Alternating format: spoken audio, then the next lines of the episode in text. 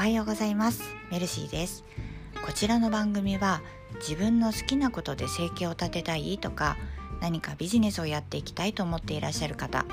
私みたいに日々ああでもないこうでもないととにかく行動していらっしゃる方へ向けて起業して間もない今の私だからこそ気づいたり学ぶことができたことをシェアしていこうという番組でございます。そして私はカラーセラピストでもありますので番組の最後に色メモというコーナーで色の効果についても少しだけ紹介しておりますので是非お聞きになってください。というわけで本日も早速始めていきましょ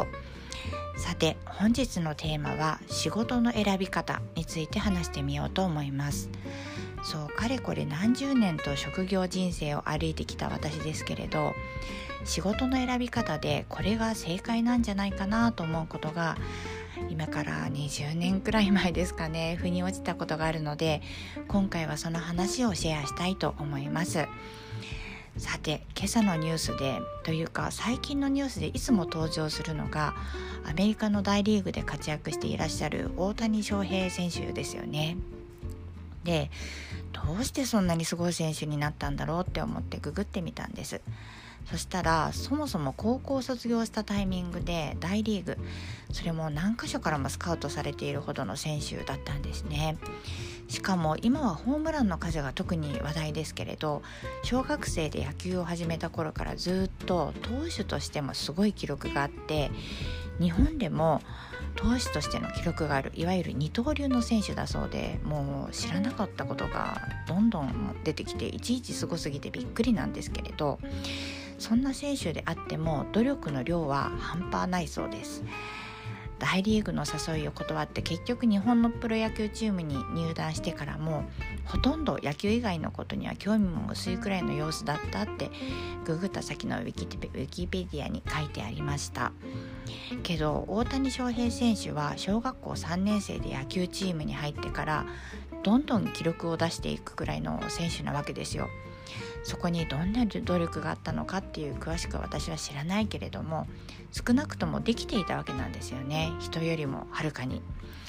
で人ってねできることって嬉しいんですよ単純に。そしてできると楽しいから気持ちいいしどんどんやってみたくなるんですよね。でどんどんやっちゃうと自然に伸びやすくもなるんです。これは私が仕事をする上で常々実感してきたことです。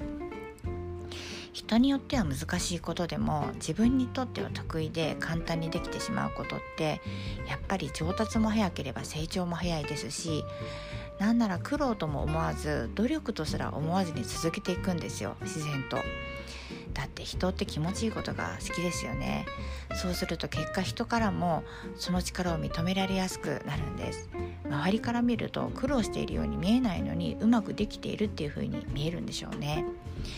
つまり会社へ勤めるなら自分の得意なことを選ぶことが絶対にいいって思います。そう仕事って好きなことじゃなくて得意なことを選ぶとうまくいくよなって思うんです。もちろんこれは会社勤めじゃなくって自分で何かビジネスをやりたいと思う時にも考えておくべきことかなと思います。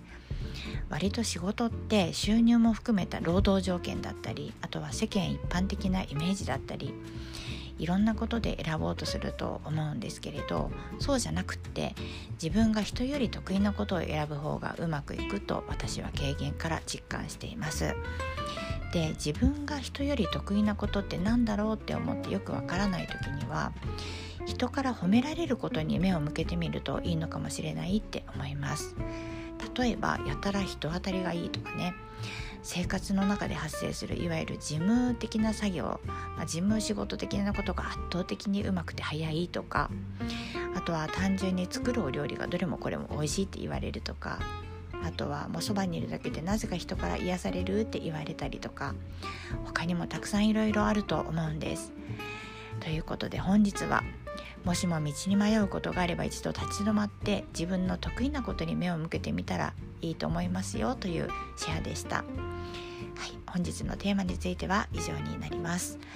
それではおまけの色メモのコーナーです。色メモとは色の効果について毎日1色を取り上げてカラーセラピーの視点から記憶色その色を見た時に万人が共通してイメージすることをご案内するというコーナーでございます。ということで本日の色は赤を取り上げたいと思います。大谷大谷選手が所属するチームの色ですね。赤は情熱エネルギーパワフル生命力闘志支配全体的に強い印象を与える色ですね。ですので勝負に勝ちたい時ですとか自信を持ちたい時積極的に行動したい時なんかにも効果がある色と言われています。皆さんも何か頑張りたいことがある時には赤から色の力を色の力を借りてみると良い効果が得られると思いますよ。是非日常生活の中で取り入れてみてくださいね。はい、ということで本日は以上になります。いかがでしたでしょうか？私はこちらを聞いてくださる皆様にそして私に関わる方が健やかな心で笑顔で過ごせるそんなお手伝いがしたいと常々思っております。何かきっかけになることをお届けしたいそんな気持ちで日々発信をしておりましてもし何かちょっとでもいいなと思うことがあれば是非フォローしていただけると嬉しいです。Twitter でも是非お気軽にお声掛けくださいね。さて皆様本日のご予定はいかがでしょうか？私はですね今日急遽これから病院です。娘が風邪をひいたみたいで昨日から咳がひどいんですよね。夜もなかなか寝つけずにかわいそうなくらいだったんですけれど熱はないのであまり悪くならずに回復してほしいなと思っているところです。夏の風邪って地味に辛いですよね。皆さんもどうぞお体大切になさってくださいね。健康第一体が第一です。というわけで今回は以上になります。本日も最後までお聴きくださいましてありがとうございました。また明日も是非お待ちしております。ご案内はメルシーでした。それではまた。